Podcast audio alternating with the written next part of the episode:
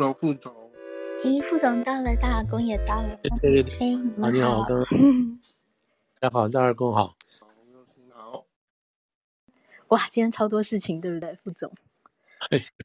对，看能讲多少哈。那副总，我们是不是把握时间开始？要先从今天到白宫的贵客开始讲吗？好吧，好，先讲。不过这个当然可能。都会有来回的嘛，哈，都会可能互相为，就尽量先说好了。嗯、那就是这个岸田文雄哈，到白宫，这是他去年安倍走了以后，对，去年安倍走了以后，走了以后他接任以后，那那那之前是是拜登先去嘛，哈，拜登先去，这个他第一次访美。呃，先我们先说这个意义啊，他第一次访美，等于说是很多事情集合在一起了。那他这一次来访美的另外一个真正的主要目的，是因为今年五月嘛，哈，日本做这个 G7 的东道主国嘛，所以他这个当然是有他这个作作用。所以他之前哈，先去了英国、法国，还有加拿大这些国家，那么先了解一下一些事情。这个事情其实主要环绕在，基本上是在。跟乌克兰事情上，哈，就是 G7 这些国家怎么样对于乌克兰跟俄国有同样再有一个更更详尽的哈，或者是现在就看了，现在就看说这个他们这边在谈这个事情是什么？是说进一波的制裁呢，还是是说呃乌克兰战争已经开始开始有这个要结束这个迹象等等啊？那现在还当然有各种说法都有了哈，所以他这次来基本上都已经先去过国家了。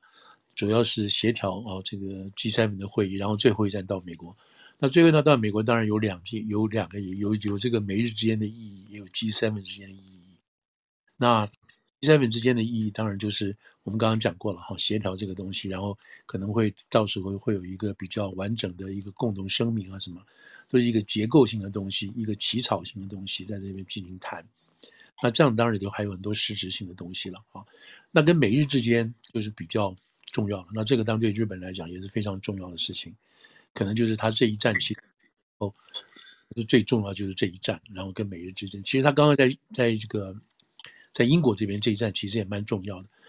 他跟苏纳克之间签署一个也是非常非常特别重一个协议，什么协议呢？就是这个日本跟英国之间两国可以互相派驻军啊，在对方的领土。这个就很有意思了，派驻军在对方的领土。你想，日本人大概不太会派部队去去这个去伦敦啊，也不会去做这个英伦三岛住在那边，好像帮英国要打谁一样，帮英国要打法国吗？大概是不太可能。但是英国的部队会到日本来，那这个意义就比较就有意思了啊。那这个这个部队就是陆海空的部队都会来啊。那我们等下可以另另外再说意义就是了。那所以他这次来这个跟就今天嘛哈，今天等于重头戏，先跟拜登见面谈话，然后有个记者会。那我们现在大概知道确定的这个事情，除了除了说这个双方要强调啊，这个是这个等于战后以来要继续深化，还有这个要总体啊总体改变美日之间互相协防、互相协助的这样子的性质跟它的形态。那这一次是一个很大，就是说美国跟日本之间是一个很大的联防形态的联防 作业的这种改变跟升等，这严格讲就是这么一回事情。那美国会帮助日本人在这个很多在训练方面啊，那这样讲的原因是因为今天所碰到的这个情况跟过去就是不一样啊，所碰到不所谓不一样的意思是说，日本本身除了它。要走出来啊！从他这个这个战后这个宪法对他的这个这个限制，武力的限制，他要走出来。走出来之后，他同时面临到两个很大的威胁，一个是来自中共的，一个是来自朝鲜的。所以这两个东西对他来讲，他必须要有做回应，而且这两种回应都是不一样的。所以我们看，所以你看这个这个，就其他的国家来讲，可能一个国家就够够头痛了。他同时面对两个国家，而这两个国家又互相合在一起的。所以日本这个这个压力可这个可想而知了哈。那现在他当然跟拜登做这样子的，等于说协调跟宣布之后呢，当然美国就会在这边去做各种协助性的东西。比较具体一点，譬如说是不是考虑要部署一些长程的这种攻击性的导弹？这个导弹可以打到韩国，可以打到朝鲜，可以打到中国的主要城市。那这个是以前不可能的事情，也不会有的事情。这个对这个对中国来讲的话，对中国绝对绝对的百分之百挑衅行为，加上中日之间有过去这种历史的话，那为什么要这样做呢？为什么会这样子做？那最重要的原因就是日本人真的是感到感受到威胁了。那朝鲜更不要讲了，对吧？最近最近这个自从这个谁，呃，拜登上台以来，这么多的这个这么试射啊，然后这个这个金正恩是变本加厉的哦。现在大家就等他什么时候会做一次核核核爆测试，因为他现在做的基本上都是把这个飞弹先做好，然后什么时候核爆测试成功的话，就可以把这个小的原子弹或核子弹装在这个火箭上面。他要打哪里就打哪里。那现在当然日本人是最紧张的，所以这是一方面。那另外一方面当然就是中国这一方面。那最近最近来讲的话，好几份报道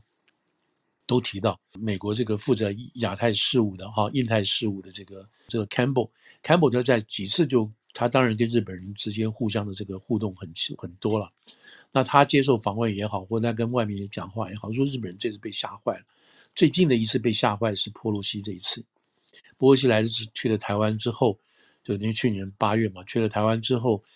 那中共就开始进行这个环岛军演，这个压力之强啊之大，动员的这个舰艇之多，等于是这个可以说四九年以后来最大的一次。那不仅仅在台海这边，他还打了好几枚飞弹掉在日本近距海域里头，靠近钓鱼台那个地方。那这个日本人真的是吓到了，认为说这个是百分之百的。挑衅行为，而且中国让日本人看到说，我就有能力这样子做你，这样子对你，所以日本人那这一次是非常非常直接的，觉得说我们不行了，我们必须要开始动员起来。那在之前啊，中俄之间演习，在去年五月的时候，拜登去日本访问，那个时候刚好那个印太就是那个四方安全对话，那个时候拜登去把它启动起来，就有点像是小北约这个味道。那么那个时候呢，前天他到到的时候，前前几一两天前。中国跟俄国就联合动员了六架轰炸机飞进日本，那这个也是从来没有的事情。后来不久又有这个中共跟这个俄国又在演习啊，这个飞机也是轰炸机，中共的轰炸机跟俄国的轰炸机都飞进了到日本海这个地方，所以对日本来讲，这个是前所未有这个直接性的军事上的挑衅，所以他必须要一些反应回应不可。这样子是说，并不是说日本最近才感觉到有这种压力啊，他之前就已经开始感到这种压力了。那只不过这几件事情让他觉得，就是说，俄国跟这个中共啊，不仅能不仅是说而已，他们还的确可以做而做到，所以让日本就觉得非常非常紧张。所以日本在这边，在这个岸田文雄来这一次之前，做了一个很重要很重要的一个决定，就是他十二月份出版了一个有关于战略安全防御的报告啊，这个大纲。这个大纲基本就现在你想，让大家做事情当然都是要有本有有本有目的嘛啊。你先把这个计划提出来，把这个大纲提出来，然后根据这个大纲，你可以去制定你的方向，制定你的政策，然后去编列预算等等这些事情。所以，他作为一个作为一个这样子的执政，他必须先把这个白皮书之类的东西拿出来。那么这里头就提到一点什么东西呢？日本在二零二七年啊，就是大概有两年到四年之间，他就必须。把他的这个国防预算拉到这个 GDP 的百分之二，那日本这个经济体很大，它到百分之二的这个支出的话，就是很多很多钱了哦，上兆以上的钱。那有的国家基本基数很小嘛，它的百分之二也不代表什么意思。这个日本因为是大经济体，所以它百分之二就很多钱，所以这个是日本战后以来从来没有过的事情。就它一直是用防御性的，那自卫队啊什么这个，它是防御性的东西。那么这一次就把整个这个日本的这个。军事发展跟军事研发的这个东西，全部都拉，这个钱都投下去了，就开始拉拉抬起来了。所以这个是一个非常非常变化大的一个东西。也就是说，那天那天这个这个《Washington Post》的那个专栏家 Ignogus 他说，他说是谁把日本从这个禁锢里头解放出来的？就是两个神经病的中国跟这个俄罗斯，就是这两个神经就 Menace 啊，他用这两个胡闹的啊，就是。就是唯恐天下不乱的这两个国家，去把日本解套啊，等于说这个日本是个是个这个什么孙悟空也好，被压在下面哈，现在居然让就被这两个国家给解套了，一解套之后，日本人就急速可以发展。所以我们看来，日本事实上它在全世界的这个这个军备里头来讲，虽然它是自卫队，可是它的研发能力、它的制造能力都是很厉害的。它大家如果记得，二战时间它侵略中国，然后在整个东南亚等等的，它都有这样子的能力。所以日本等于说完全就是被这一次中国跟日中国俄罗斯这样子全部给它解套起来了。那在日在俄俄国对中国对这个日本来讲的话，当然也吓到了，因为他发现你去打打这个乌克兰，你是真的打，你不是说说的而已。因为日本跟俄国打过仗嘛，日俄战争两次，所以他知道这个事情，说你真正去打了。你这样做真的是不仅仅是改变了整个世界性的格局啊，你更是简直等于说侵略到这个侵略到这个民主性的价值这些东西，所以日本就这一次被真的是被俄国这种做法就紧张到了。所以不管是安倍在死之前，因为因为这个安倍是很强势的啊，被视为是鹰派的，那他对中国也好，对于这个俄国也好，都是属于鹰派的做事。那这个岸田文雄在日本自民党里头，相对来讲就是比较弱势的，他甚至还比较有点亲中的这个味道。所以呢，等这个安倍之后，他在整个派系下的这个妥协下，岸田文雄出来了。那时候大家觉得说他是不是会改变他的立场啊？就是说会改变这个安倍原来比较强硬，特别是对中国强硬立场等等，会不会在修？但是现在看起来他没有，他不但没有，而且他等于说按照这个安倍原来的想法继续就执行下去了。这包括我们刚刚提出来的这个十二月提出来的这个日本新的国家安全战略报告，再加上要把这个整个预算啊，这个这国防预算就要提高。那这次又亲自来到美国。然后跟这个拜登在谈，同时呢，他在对于俄国制裁这个情况上，他也是牵头在做的啊。华盛顿报有一篇文章就很有意思，就是说在去年三月份的时候啊，就是一开始那个俄国不是进攻了吗？二月十二十四号，这个俄国进攻侵略乌克兰，那那个时候日本在联合国那个时候好像是执理执行国吧，他就要必须牵头开这个安理会来谴普京的这个做法。那根据这个报道呢，是美国还没有出面哦，美国还没有真正出面，日本已经在东南亚动员了起码八九个国家。就是你看，意思是说，在东南亚来讲，如果说中国很厉害，也在也在东南亚，就日本啊、印呃这个泰国啊、印尼啊这些国家都施加影响力的话，美国也许最近几年它的影响力没有像中国那么强，可是现在日本帮他出去，日本帮他出去这个这个。代理做这个事情，白手套去做这个事情，所以在这一次的这个三月份，然后今年去年三月份去谴责俄罗斯的地方，日本就扮演很重要的角色。那这个当然就说明什么事情呢？说明日本，你说难听一点是跟着他，跟着美国，美美国屁股后面走。那说一点的是，说好的是说他自己一一定要必须自保，他不自保，他不自己调整的话，他没有办法跟美国人合在一起做一些事情。这个东西其实也等于跟台湾也相似，也很相似。当然有时候有机会我们来讲这个情况。所以这次这个岸田文雄来，就是这两件目的，那么确立了日本这个增加国防这个这样子的一个一个政策性的改变，大的改变啊。另外一个就是确定了什么呢？确定冲绳啊，作为冲绳作为一个这个基地要加强。然后这加强的情况下还是什么东西？就是允许美国部队可以驻进到这个冲绳里头去。哦，这个就是一件很有意思的事情，就是我们刚刚讲讲到这个英国啊，容许相互驻军的意思。那现在这个当然我们会有就又提到是说这个军推的问题啊，CSIS 这个军推军推军推的就是讲这个台海啊，台海战争的这个军推，其中这个军推里头有包括日本的角色在里头，所以美日在他这个军推里头扮演很重要的角色。如果美国的战机没有办法使用日本的基地，或者是这个这个起降基地没有办法在这个中共攻击台湾之前，如果要，因为它有好几个 scenario，好几个剧本嘛，哈，它如果没有在这个中共真正发动侵略台湾之前，如果没有一个足够的基地让美国的飞机起降的话，那么这个绝对是会会对兵推哈会造成影响，会对中共。能够重挫台湾，或者是重挫美军啊，都会有很大的影响。所以这个兵推，当然，当然他们讲说兵推，你不能把它当做一个真正的事情来看，因为毕竟是民间在做的事情。但是呢，在这个显然是有它的这个参考效果。所以这一次来就是会敲定，然后敲定就把这个冲绳可以放美国的部队、美国的这个军机，还有一些长程型的导弹。那这个是什么意思？就是说一旦事情发生的话，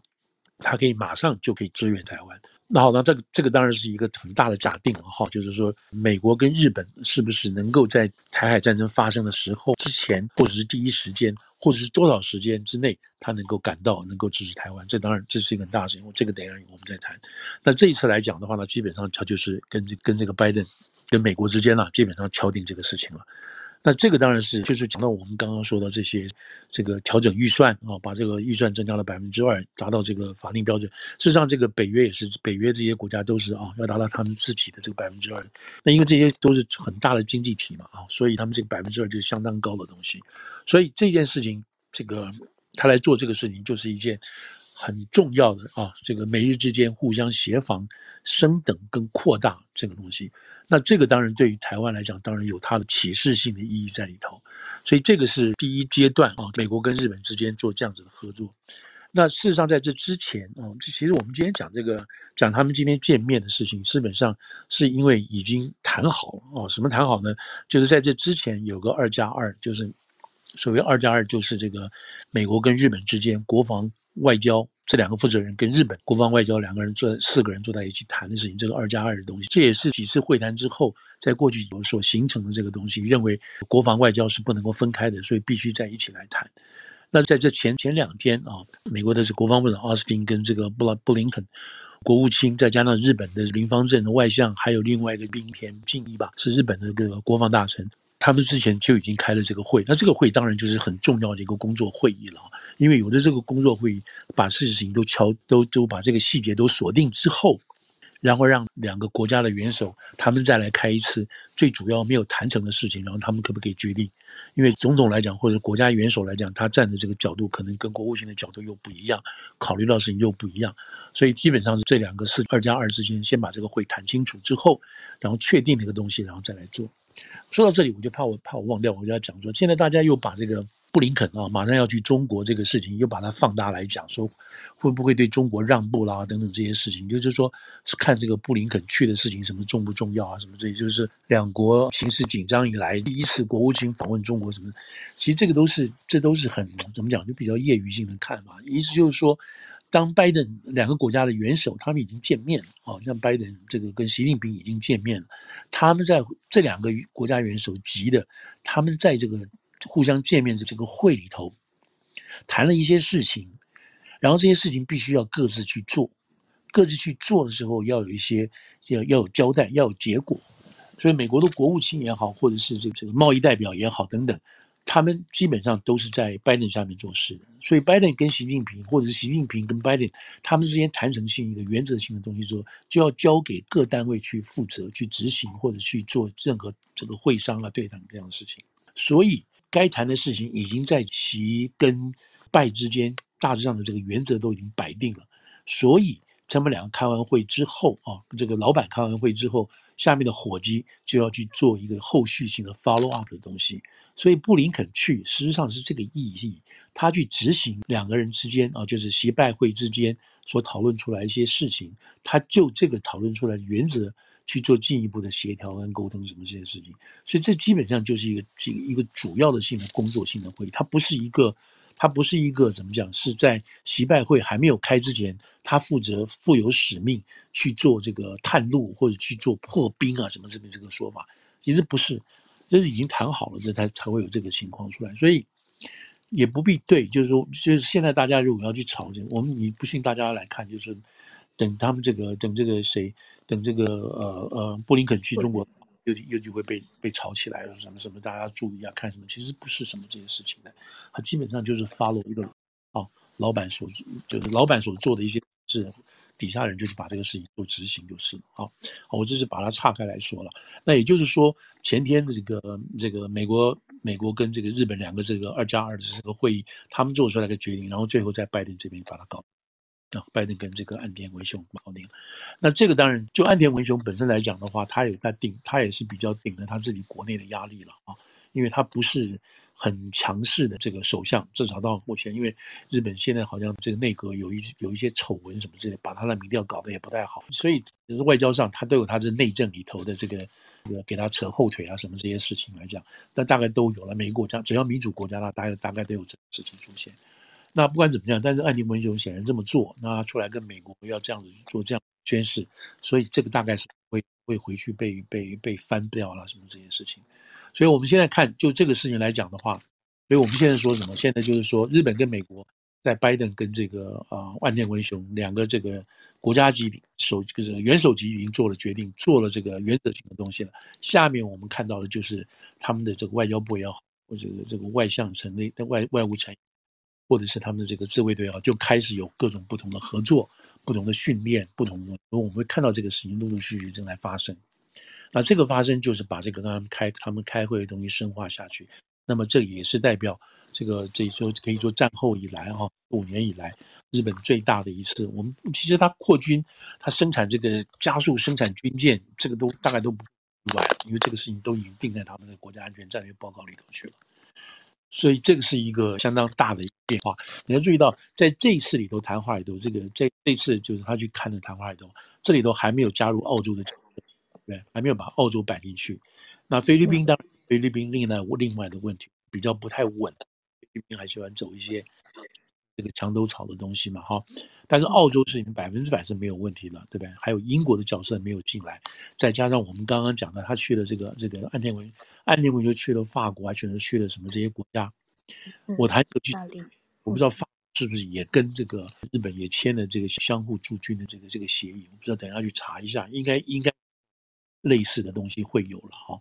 如果是有的话，这说明什么事情？说明当如果中共要或者是朝鲜要对日本产生威胁的时候，甚至真的爆发战争的时候，这不仅仅是说台湾一个人在面对啊。也不仅仅是日本跟台湾一起面对，也不仅仅说美国跟日本、台湾一起面对，是这些国家都会加进来，等于说类似像一个北约，你打我就打打我全部这个味道，所以这个东西是朝这个方向慢慢慢慢在走的，所以这个岸田文雄去做以 G7 为背景，这个都是一个一个一个有相当相对的关系哦，在连在一起。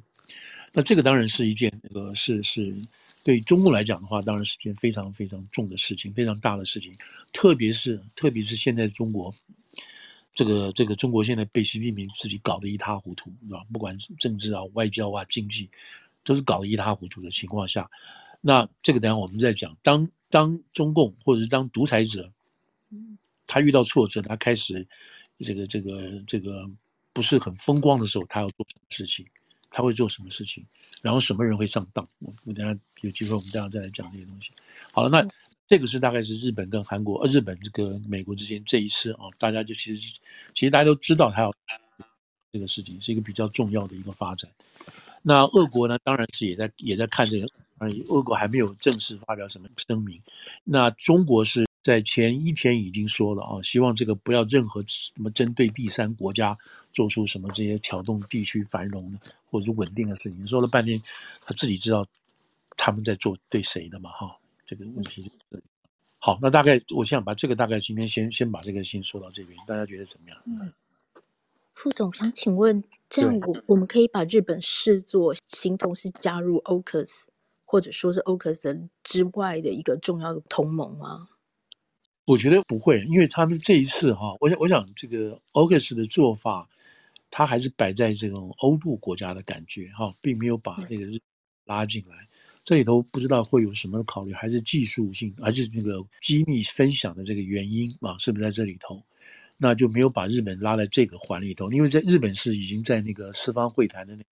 四方安全那个架构里头了，所以没有把 AUKUS 放进来。AUKUS 最主要当然是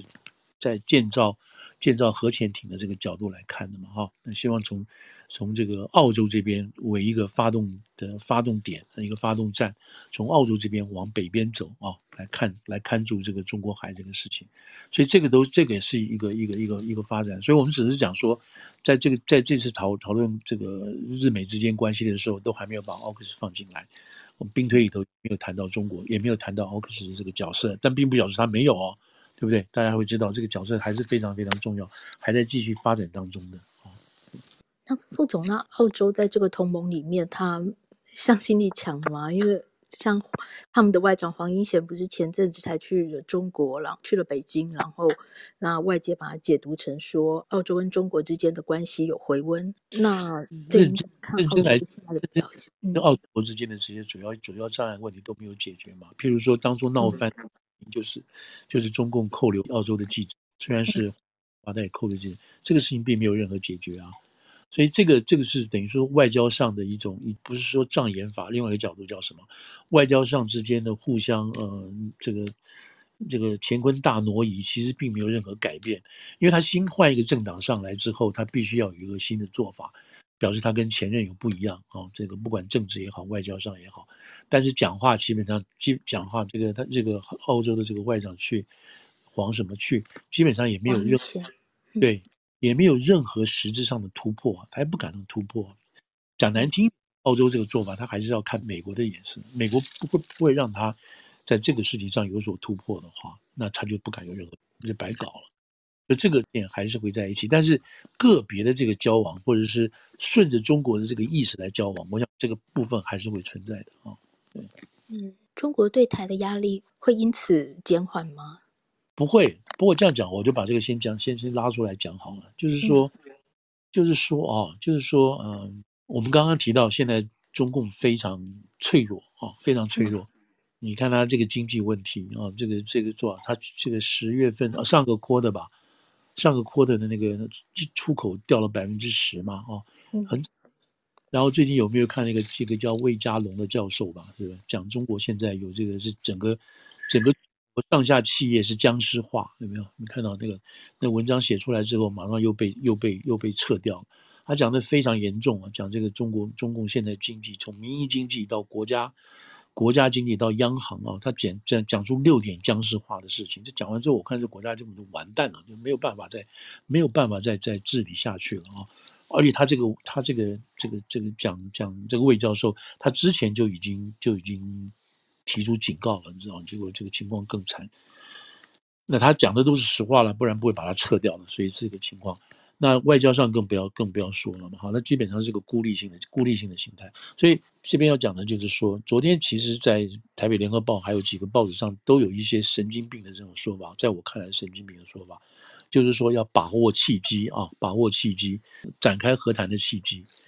昨天还前天还有还有这种呼吁哦，还不是一般人的呼吁哦。等等，就要表示说要跟中共谈，然后你看那个又把这个这个谁赖清德这个说法叫做什么？叫做呃保呃和平护台，保台，嗯，对不对？你就不要抗中保台了，和平保台。那、啊、这个不知道，我不知道谁去帮他修辞，啊，修辞成和平的和平保台。可是你再去再去再去看他们解释赖清德的立场，并没有什么改变，还是要在一个中华尊敬中华民国台湾主权的这个情况下来谈。那这个话讲出来的话，那表示没什么好谈的啊！我等下来讲这个东西，那意思就是说，当中共这是这是一直正常，当共产党这个在他弱的时候，他他弱的时候，他就要跟你谈，让你让你让你觉得事情是可以谈的。这是他弱的时候才跟你谈，这是真正的，这是百分之百没有错的。他跟你谈的目的，并不是说我们可以因为和谈，所以我会放弃我的说法，不是不是不是，因为和谈。他需要时间喘气，他需要时间来重新整理，整理好之后，他再起来，还是会继续压迫这些当初要跟他和谈的人，因为和平的建立不是不是这个不是一下子就弄起来的，但是他会趁这个机会，趁着这个休这个地方去休息。所以今天哦，今天，所以当这个在台湾在讲这个什么要和平，要讲和平保台这一个这个说法。或者是说要把握时机啊，要跟这个中共和要进行对话，还没讲到平等对话这个事情，你就觉得很可笑。像这个习近平在这个春节的时候说对台释出善意，有没有？然后大家说我们应该把握善意，就是跟这个中共开始进行和谈啊，减低降低双方的紧张趋势，这都是就就是奇怪的话啊，奇怪的话。那那如果这样讲的话。这样子讲的话，那就就回到这次这个前不久，不是前不久，前几天吧，伯明有没有？嗯，这个国家安全，这个川普在的时候，国家安全顾问他在台湾台北今天这样子讲一些话，对不对？讲什么话？他我政治大学社科院，反正政治大学一场，他跟这个前台湾参谋总长啊李喜，我看了我就觉得这个人，我真的不好意思，这是是这个军方最高的这个将领，那居然是。白痴，你知道？那白痴的讲话，我都不懂他怎他怎么敢问，怎么有意识问？代表他代表等于说台湾军方最高的代表人物了。那他碰到的是白宫的国家安全顾问副顾问，也算是层级非常非常高的人了，对不对？上一个上面就是安全顾问了嘛，再来就是老板了嘛，对不对？那等于说双方的这个档次跟认知不应该是这么这么怎么讲这么这个无聊的东西。李醒明就问他这个美国会不会来救台湾？美国在安排里头到底有没有有没有支援台湾的这样子的计划？哦，等等这这些说法。伯明就基本上就是讲了说，你这个说，其实说你们像这种说法，基本上是是中共对台湾的认知战跟价值观战基本上成功了，基本上成功了，才会有人问出这样这些蠢问题出来。他的意思就是说，你你们今天为什么会问这样子的问题呢？那这个问题是谁问的呢？讲实在话，居然就是这个台湾最高的这个军方负责人、啊，对吧？所以这里头就是说什么东西说，台湾。这些人还抱存有跟中共可以和谈的谈判的这种希望，这是不可能的。不可能的原因是因为，在中共来讲，在共产党来来讲的话，谈和是一体的，是一体的一件事情。我打不过你，我就跟你来谈，谈完之后我休息好了，我再过来弄你。来这样子一进一退，一进一退之间，我们自己就。fuse 我们通常在第一步的就跌跤了，然后再也起不来了，就是这个意思。所以不能够相信现在。所以我现在讲说，如果说大家看到这个习近平表出表示出善意啊，愿意跟台湾进行某种性的对话，或者欢迎台台湾谁谁谁去到访啊什么这些东西的话，那就要就是说，就是我们就是要小心了，因为这是另外另外一种攻势。哦，这是另外一种攻势。不是说他准备要跟我们谈，然后就目前的情况来来谈，不是不是，他相反的是说要把这个他现在的优势继续稳住，啊稳住，然后他再再下再看他下一步，否则的话呢，他就自己就站不起来了。所以这个是很重要的一个一个一个观念。那那这次我想博明去的话，他这次我我知道我看到的这个报道跟他看到的这个。他几个片段吧，啊，几个语语音片段，没有时间看他全部的语音片段来讲，他就很明白告诉大家，不能够上了中共的认知战的这个错误，然后也不能是说台湾是美国的棋子，哦，台湾是美国的棋子。他说你这些说法，这些说法，像我们现在看到很多这种说法，对不对？台湾是美国的美国的一个棋子，然后台湾这个美国逼迫台湾买这个买这些武器。等等这些东西，这种说法，那这个东西全部都是这照博明博明这一次很明白讲出来，这个是中国认是在台湾认知战的成功了。那事实上也是这个样子啊，怎么会有这种话呢？那所以这个这个博明讲的这个例子就是说，我们发现，比如说这个事情是什么？是说。跟乌克兰情况是一样，你当乌克兰愿意自己保自己的时候，我们才会大家才会来保你。所以他说，台湾的兵役从六个月延到一年的时候，他说这个事情非常非常重要的一个宣示。我们当然也这样看。如果说今天乌克兰老百姓大家都不愿意当兵，都逃逃兵，都跑到跑跑到别的国家去的话，这个消息这个释放出来，我们作为这个消息的这个吸收者，好，这个阅听的人，我们会看到什么？会什么感觉？哇，乌克兰人都不愿意不愿意帮他们的国家。乌克兰人都跑掉了，乌克兰男的都不愿意当兵，那我们就会觉得说乌克兰没有希望了。那为什么要去帮他呢？我们为什么要给钱给他呢？因为他没有人要去帮他打仗啊，等等这些事情都出来了。同样的，如果台湾今天六个月不能够延长到一年，甚至不能够延长两年的话，你在国际上有什么看法？啊，台湾人很害怕，台湾人不愿意跟中共在一起这个对抗啊，那干嘛要帮他忙？就是这，大家就就把这个角度这样顺一遍，你就知道，那为什么会有这样子的情况？这样说来，那就是说，为什么要打仗呢？打仗有什么好处呢？你知道，小孩子都死掉了，为什么有好处呢？等等这些事情。那那个博明是说，博明就是说，他说这种话在在韩国，在以色列，啊，不会有人讲这种话的，不会有人说这种当兵有什么好处，有什么重要？没有啊，每个人都觉得是非常重要。如果这一代的人放弃了这个责任的话，那也许这一代人就可以偷偷的、偷偷的这个什么，就像赵一连讲的，偷着乐啊，可以可以过日子。可是下一代、再下一代，永远会痛恨这一代的人所做的这种软弱的决定。那一直在就意思就是这个意思。所以今天将近当当这个习近平在这个这个新年这个新年会谈的时候，讲出一个双方可以和平啊什么这些话的时候，或者我们陆陆续续还会看到这个情况的时候，这不是真正的和平，也不是真正的要谈，是他们现在遇到状况了，遇到大状况，所以必须要停下来，他们不能够再斗。但是停下来的目的，并不是说我们会去把它吃掉，我们吃不掉他们的。但是停下来之后，他就开始，他就保养，就开始重新的这个把自己重新再武装起来，然后再对我们。当他可能再起来的话，可能力量就更强了，你知道？所以这个是我刚我刚撤拉出去的这个说法了。哦，OK。我不晓得接下来蓝营会对岸田文雄到美国这件事情，还有他们发表的声明会有什么反应？对啊，这这个我刚刚不就讲了吗？这个谁把日本人解放出来的呢？嗯，日本人解放出来，就是中共跟这个跟这个俄罗斯嘛。因为这个这样讲好，就这一次情况来讲的话，是俄罗斯主动要去打这个乌克兰。乌克兰。那那这个老共的这些说法是说，因为北约要去，北约要把乌克兰哦弄起来，要去弄弄俄罗斯。那不是啊，那有有可能说美国有有可能是说美国要把台湾弄起来去挑衅中国吗？然后把中国送到虎口？然后让中国来打这个打这个打台湾，是你你觉得我们现在看到是这个意思吗？说台湾在挑衅中国，那台湾怎么去挑衅法？台湾怎么挑衅法？那挑衅法的意思就是说你不要来理我就是了嘛，你不要管我好不好？那这样子就叫挑衅吗？那这个就是把理把这个理由就给他翻过来说了嘛。不，我我一直在强调说没有台湾问题，没有台湾问题。啊，只有中共不民主的问题。假定中共民主的话，哦，中共民主或者是中国民主的话，台湾独立不独立，这不是一个问题。台湾要独立，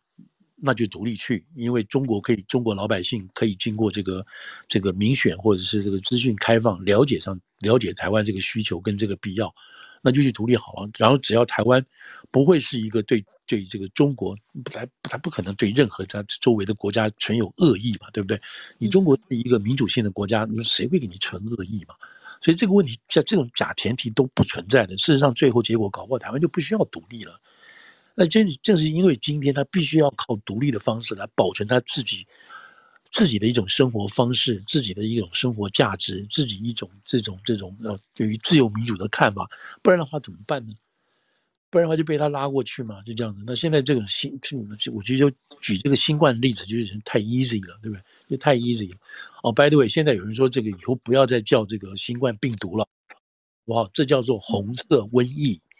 哇，这不是新冠病毒。因为现在这个这个。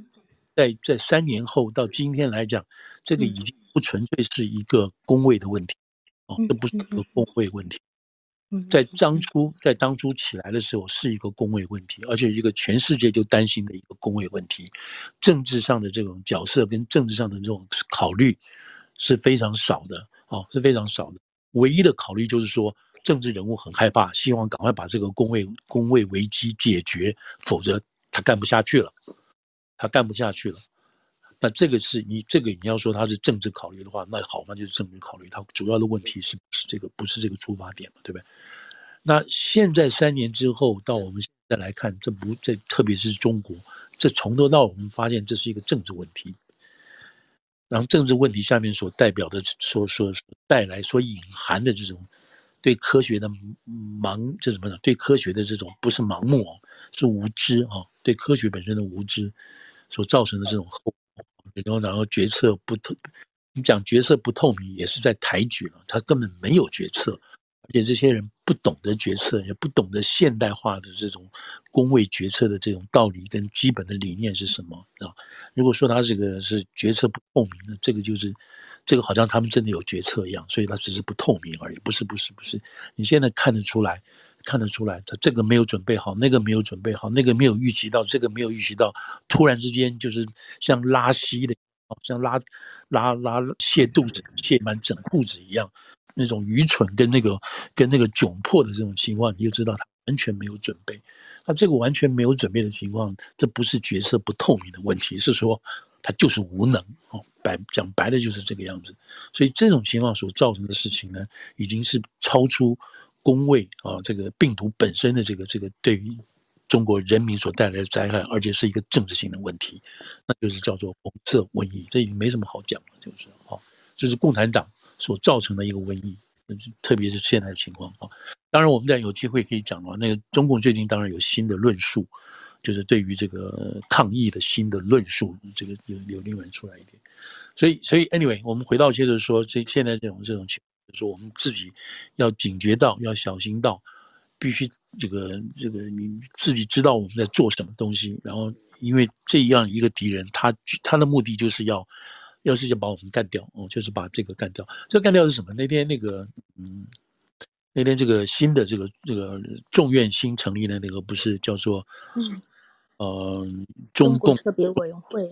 共竞争特别委员会。嗯，对，中共竞争特别委员会。对会，那这个这个这个新的 chairman 对不对？叫做 Michael。Gallagher，那他在接受这个呃，接受这个 Washington Post 的那个专栏作家的访问里头，他就讲得明白。他问他就是说，这个中共对于西方的威胁是什么？他说：“你们大家大家都还不知道。”这个这个这个小朋友，因为因为我小朋友他三十八岁嘛哈，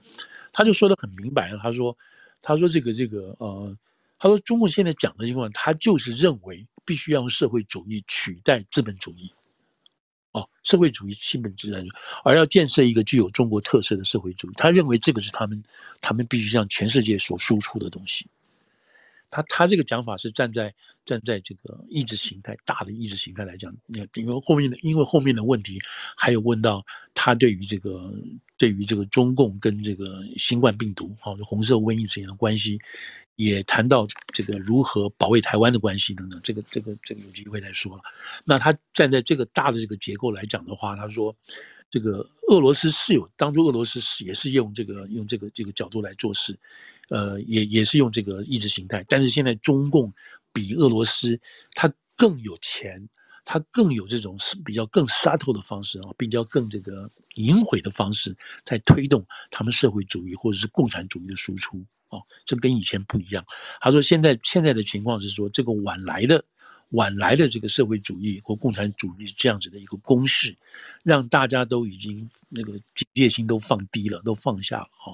但是没想到这个来的就有点像瘟疫一样啊，它来了你就不知道，真的就来了。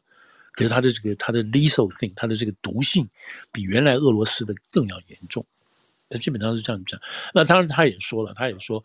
要让老百姓，美国老百姓现在去了解我他说的这些事情，他说不是一件容易的事情，也不是一天两天可以让大家知道。所以他说这是一个长期性的一个一个一个教育，说教育，他没有他没有用教育这个字了，就长期性的一个一个 inform 啊 inform 美国 public 的这个事情。所以这个是这个是现在的我们这样讲的原因，倒不是说我们我就是说这个自由世界要干什么干什么，是因为你真的是面对的是这样的。而这个敌人是以以以他的意识形态要吃掉要吃掉对方的，要吃掉要吃掉我们吧，这样子讲这个对方的，这是一个很很重要的一个情况。那好，我再回到就刚刚讲这个日本跟韩国，日本那边，就是说在一般现在评论就是说评论这样讲就是说说拜登就是你现在当然我们当然讲他讲他一大另另外一大堆事情了，但是。这次俄罗斯去打这个乌克兰，就等于说是改变了整个整个世界啊，对吧？那本来是什么？本来可以说这是你们欧洲的事情，我们美国人不要介入，对吧？你这个北约也好，你这个乌克兰也好，你这个俄国，这是你们欧洲的东西，我们做在美国这边，我们不要理他。你觉得这个是这个就是当初当初，包括到现在，很多人就这样讲啊，这不是就是美国干嘛呢？美国自己也这样说，我们干什么呢？那是欧洲的事情啊。那那你觉得为什么要管他呢？为什么为什么美国要去管呢？那为什么拜登要决定去管这个事情呢？那这这理由是什么呢？所以他们现在就是说，那你好，你这样讲的话，他们就说，当然这个这个这个事情反过来意思就是说，美国重新啊重新夺回在世界霸主的这个地位。如如果你要从这样去讲，说美国其实上美国其实是想做世界老大，哦，所以他才要去帮助乌克兰。那可是美国自己另外还有很一派人，而且人数不少的人是说，我们干嘛要做老大？我们干嘛要做老大？我们干嘛要去帮乌克兰？我们自己过好就可以了嘛，对不对？乌克兰为什么要理他？那这一票人在美国声声浪也不小啊，所以你不能说美国人到底是想要做老大还是不希望做老大，不是不是这个。所以你用做老大的这个东西来来来去诠释这件说法的话，全是美国这个做法的话，那就不可能了，因为美国就有不同的意见嘛，对吧？都是比较更包容的说法，就是说你不能够做事，看到另外一个国家去侵略另外一个国家，而这国家没有犯任何错误。要从这个角度，从这个比较高远的普世价值这个角度去说，而美国有能力去作为这样子的一个干涉性的角色。那你欧洲你做不起来，我就帮你一起做，能帮你一起做。但美国是有节制性的，他一直没有介入啊，什么什么东西这样子。所以这一次的这个这个这个做法呢，就看得出来，美国用这样子的，就透过乌克兰协助乌克兰协助欧洲的方式，他把他自己重新这个这个这个领导的地位重新建建立起来了。他带着欧洲一起去跟这个对吧？同样的，在亚洲这边也是这个样子。那这中国现在起来，那其他国家都不敢讲话。然后日本人因为自己绑住自己等等这些，所以美国现在进来来帮这些国家一起一起去解解绑解松，然后来面对另外一个新的法西斯法西斯敌人。所以这个他们说，这个时候就是说哦哦，另外的有一篇长的文章是在那个 Foreign Affairs 另外一篇长文章，就是已经他们开始在在规划了啊，规划这个这个这个战后就是这个乌战以后一些一个大型的一些重要的变化。如果大家记得。台积电那个创办商，呃，Morris Morris 张，他在啊，张忠谋对不对？他张忠谋讲了一句话，说什么？他说这个全球化已死，有没有？这个 globalization is dead。他这个话讲出来，大家不是哇，引发一阵讨论嘛？什么什么怎么回事呢？其实现在这个话就现在慢慢的修正了。这个 globalization 没有死，他只是把中国踢掉了，他只是把中国踢出去了。那这边有有几篇现在的长文，就是说什么？就是说我们在美，就是说这个 free trade 啊，他在当然在讲这个这个拜登在领导美国在领导这个事情是吧？他一方面民主自由在领导，另一方面他还在延续，至少他还没有走出来。川普对于中国的制裁啊，什么什么这些东西等等，还有包括对于原来那个 TTPP 啊这个东西，也是采取这种保护性保护主义的角色，没有做开放性的这个角色等等。那这个陆续现在陆陆续续传，这个慢慢慢慢在这个思想重新在整合，什么呢？是的，全球化已经结束，这是一种说法。可是更明确的说法就是 kick out China，把中国踢出这个这个这个全球化的目前这个结构里头。但是全球化并没有停止，美国必须在这样子的情况下重新 reframe，他用的是 reframe，重新结构一个全球化的概念，来给。这个所有自由主义体系的国家都能够丰硕，而且会更加的繁。那其中哪个国家扮演很重要的角色呢？印度还有墨西哥会扮演很重要的角色。所以这两个合在一起就取代中国，有这个 implication 在里头。这个话反过来的意思就是说，你中国要你玩你自己，你就自己去玩好。你要去搞内卷，你要去搞什么，你就自己去弄好了。然后，但是在这种这个所谓另外一半的这个阵营的国家，他不会提供你主要的科技，不会提供你主要这个技术，什么都不会啊。那你中国自己去弄好了。其实这个听起来是一件，是一个蛮有就是前瞻性的说法。意思我刚刚就是说，这个这个张忠谋讲的全球化已死，这个话是要必须做修正的哦。你你不能说因为中国的没有加入，所以全球化就会完蛋。因为中国原来是这么大的一个社会，一个一个全球的。这个这个供应链嘛，哈，供应链，它它的这个这个能力是无远无远佛界的这么强，这种这件事情，那现在大家必须要去接受这个事实去了。好像是魏哲家讲的，好、哦、是魏哲家哦，OK，嗯，台积电会上引起很大的这个争议嘛，哈、哦，嗯，副总，我想请问，那这一次安田文雄访美，是否美国接下来在限制中国获得高端晶片这边可以得到日本的合作呢？对对，你你这个问题非常棒，就是说，呃，当初美国先走一步了嘛，哈，先他用这个 Chip 案子啊，等于他先走一步，限制美国的这些科技什么的，他现在正在一步一步的在做这个事情。当初就是把日本、韩国拉进来，对不对？两个负责设计，两个负责制造，什么这些事情，韩国有点心不甘情不愿。不过这次 Chip Four，对对，Chip Four，这个韩国大概已经已经又觉醒了一次吧，哈，这一次的东西。样子，而且更更好玩一件事情是什么事情呢？就是下个礼拜吧，下礼拜荷兰总理要了，嗯嗯嗯嗯，礼拜二就要到了。对，就是光刻机，对不对？就是光刻机，嗯、意思就是说，美国制造晶片的技术不能进入大陆，而且美国也不希望其他国家的这个制造技术也进入中国，或者是别的国家在做他们自己本身的这个光刻技术的时候，里面有用到美国的专利或者美国的技术，那么这个也不能进去，也不能进去。所以这些东西是一环扣一环，一环扣一环的，就是要把中共在发展最新高科技这方面确信、确定它是没有杂质的，就是都是你们中国自己的，没有外面的东西进去。所以，所以这个是呃一步一步。事实上，在去年这个这个呃，就是这个商务部长他在正式去 push 这个 Chip 案之前啊，大概就是去年的